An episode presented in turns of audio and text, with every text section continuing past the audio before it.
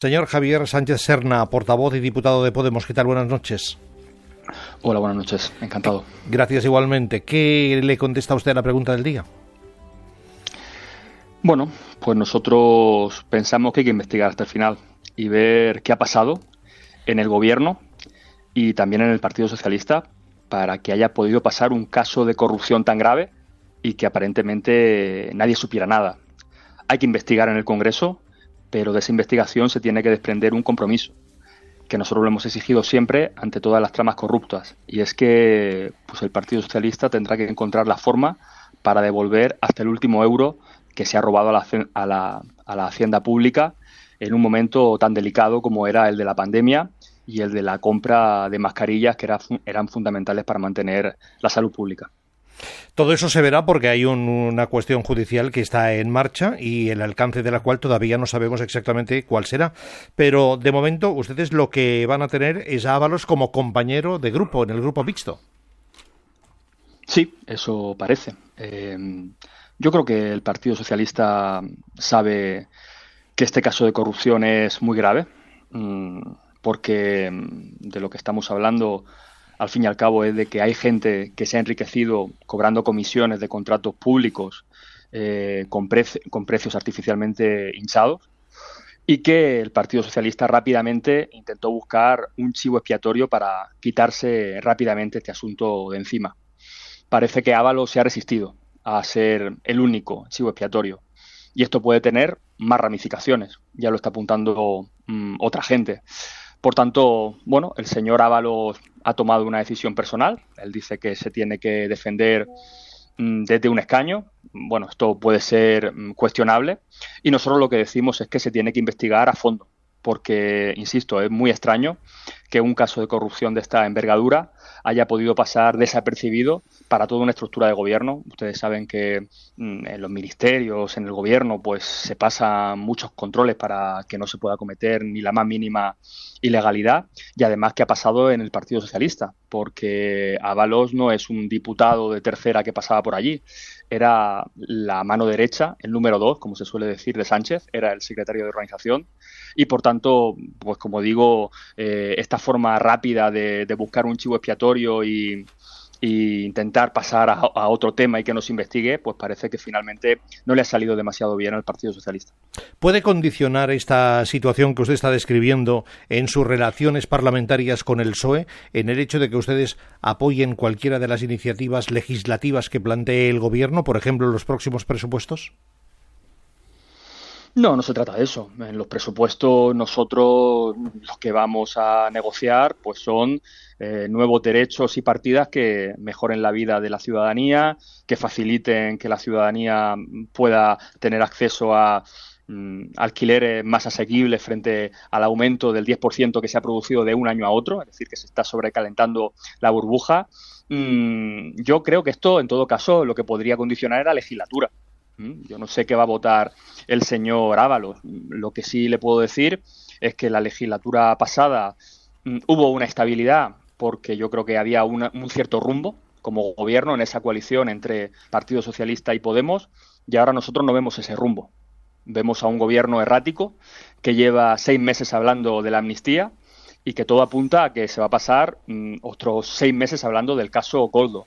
Y eso tiene que ver también con un gobierno que no ha conseguido poner encima de la mesa una agenda ambiciosa, progresista, valiente en el ámbito internacional, por ejemplo, con temas con Palestina, donde hoy hemos visto también pues, un partido socialista timorato que no pasa de la condena moral a las acciones concretas para parar el genocidio que Netanyahu está cometiendo tanto en Gaza como en Cisjordania y por tanto bueno pues eh, lo digo desde la modestia, pero creo que, la estabilidad que se consiguió en la legislatura pasada tenía también que ver pues, con esa presencia de Podemos en el gobierno, que aunque a veces pudiera parecer un socio exigente al que le decían que hacía ruido, bueno, pues planteaba un rumbo y, y planteaba una finalidad. Y ahora mismo lo que nosotros vemos es que no sabemos muy bien ni cuál es el rumbo ni cuál es la finalidad concreta de este gobierno de Pedro Sánchez. Pero aquel gobierno eh, respondía a unas mayorías parlamentarias y el actual responde a otras. Y ustedes han participado precisamente en la recomposición de estas mayorías parlamentarias, abandonando el grupo de Sumar y pasándose también al grupo mixto. Por eso le preguntaba yo si eh, todo lo que tenga que ver con, con, visos de corrupción, como es el caso Coldo, mm. eh, ustedes lo entienden como una afrenta que no les permitiría estar en la línea de defensa de lo que defiende el gobierno. Mire, efectivamente usted ha señalado, yo creo que el punto clave. El gobierno de Pedro Sánchez fue posible porque Podemos armó una mayoría plurinacional y progresista en el Congreso que el Partido Socialista, por su cuenta, no habría armado nunca. Yo recuerdo esa moción de censura al Partido Popular, donde Ábalos, que era el que ponía ¿no? esa, esa moción, situó en el centro la cuestión de la corrupción. Yo creo que la falta de Podemos también en el gobierno, porque hay que recordar que Podemos no renunció a estar en el Congreso, nos echaron. Fue una decisión fundamentalmente del Partido Socialista, el que echó a Podemos. Pues está dificultando algo de su relación con los socios plurinacionales. Yo creo que los oyentes lo entienden perfectamente. Y la cuestión de la Ya, pero que lo entiendan los oyentes o no, mejor que lo cuente usted más claro. Eh, usted, porque parece que usted está cargando las, las cintas en Sumar, pero no se atreve a hablar de Sumar. No, no, yo me atrevo a hablar de cualquier cosa que haya que hablar. Pues háblenlo, por, favor. estamos, estamos, en estamos en, confianza, ¿no? Lo sé. pues adelante. Lo sé. Eh, eh, por lo que usted me pregunta, que es por la corrupción sobre este caso, nosotros somos mm, diáfanos y, claros. Esto se tiene que eh, investigar a fondo y nosotros hemos presentado hoy una comisión de investigación también para investigar las irregularidades en la contratación de las mascarillas públicas. Una, una investigación que nosotros creemos que no solamente se tiene que quedar en el ministerio que presidía el señor Ábalos, sino que, bueno, pues tiene eh, también ramificaciones en las comunidades autónomas. Eh, ya han hablado pues otros oyentes también del caso del hermano de la señora presidenta de la Comunidad de Madrid, de Tomás Díaz Ayuso, y nosotros creemos que, eh, bueno, pues se tiene que investigar a fondo, caiga quien caiga, y sobre todo una investigación que no se quede solamente en el Congreso, que es lo que muchas veces pasa con estas comisiones de investigación, sino que el Partido Socialista encuentre la fórmula de devolver hasta el último euro robado. Nosotros en eso somos muy claros. Más allá de eso, lo que le digo es que eh, creo que a este gobierno le falta algo de pulso en agenda transformadora y que para la izquierda puede ser un drama haber pasado hablando eh, seis meses de una amnistía que todavía no se ha concretado y no sabemos en qué estado están las negociaciones entre Partido Socialista y Junts y que ahora pues eh, golpee este caso de corrupción, porque al final nosotros pensamos que esto lo más peligroso que tiene es que le puede abrir las puertas de par en par a un gobierno de la derecha con la extrema derecha, de Partido Popular con Vox. Eh, usted citaba a Gaza. Han presentado en el Congreso una proposición no de ley que pide al gobierno romper relaciones diplomáticas con Israel, sanciones ejemplares contra aquel país, incluido un embargo total de armas. Pero ha dicho también que el gobierno se resiste a ello, aunque el gobierno eh, desde el primer momento está hablando de que la única solución es la solución de los dos estados y también ha tenido que enfrentarse a las críticas directas de Netanyahu y del gobierno de Israel por la posición que aquel gobierno, el de Israel, cree que es excesivamente favorable a Palestina.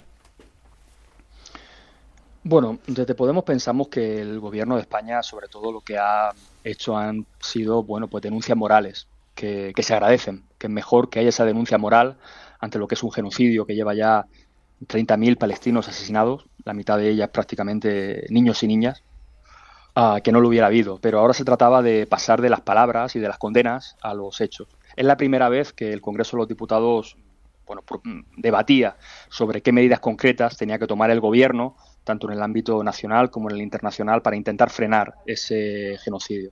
Está bien la proclama de los dos estados y decir que Europa se tiene que mover, pero ¿qué puede hacer nuestro país en este caso?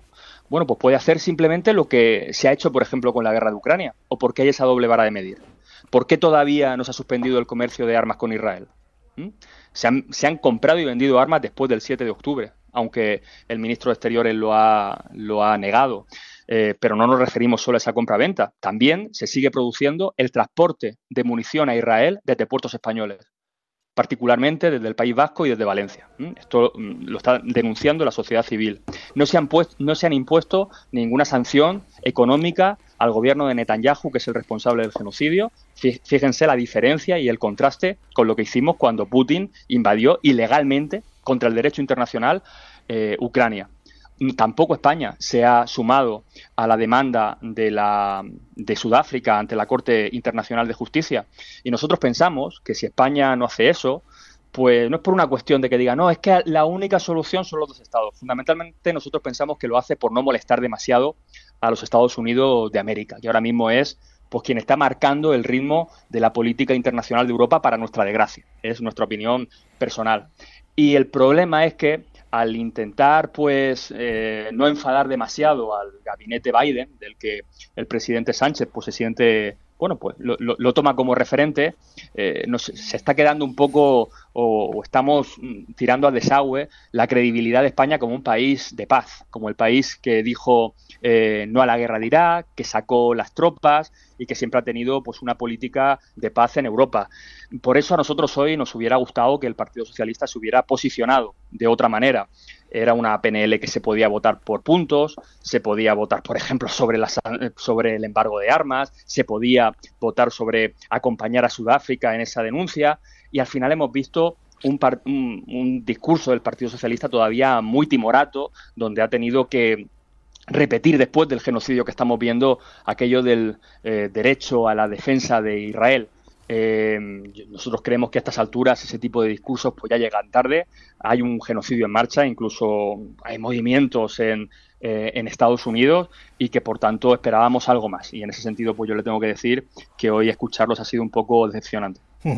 Hay también otra última cuestión que quería plantearle, porque hoy el Gobierno ha vuelto a impulsar la ley de familias, que ya en su momento propuso Yone Belarra, pero cuando era ministra se quedó por el camino por el adelanto electoral, y paralelamente también los derechos del consumidor, que el señor Garzón, el ministro Garzón también impulsó, pero también le pasó exactamente lo mismo, ¿no? Supongo que ustedes eh, son favorables a esos a, la, a la recuperación de aquellas iniciativas. Sí, absolutamente. Y lo hemos dicho durante estos meses. Son iniciativas que trabajó el gobierno anterior. En el caso de la ley de familias, es una ley que es la ley de, de Ione Belarra, que ahora se, se, recupera porque era una ley sólida. Nosotros hemos hecho mucho hincapié en que hay toda una legislación anterior que parecía que se había quedado eh, en el cajón. Eh, hoy también, por ejemplo, hemos conocido la propuesta de que el gobierno quiere sacar un índice de precios de alquiler para la vivienda. Tenemos que decir que esa propuesta llega, llega ocho meses tarde eh, y que esa tardanza ha contribuido pues al aumento de los precios de la vivienda que decía antes. Se ha disparado de un año a otro el precio del alquiler desde enero de 2023 a enero de 2024 en un 10,8%, en ciudades como Madrid en casi un 13%.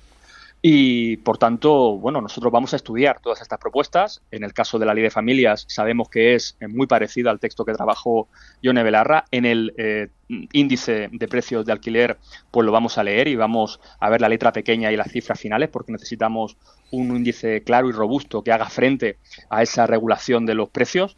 Ahora mismo lo que se nos presenta pues es que el rango entre el precio mínimo y máximo es todavía muy amplio y con eso pues todavía se podrían seguir produciendo pues eh, abusos, especulación, eh, calentamiento de esa burbuja inmobiliaria y por tanto, bueno, como le digo, eh, todos esos todos esos esas iniciativas de ampliar derechos sociales que se trabajaron la legislatura pasada, yo creo que tienen que salir tal y como se trabajaron porque eran positivas para el conjunto de la mayoría social.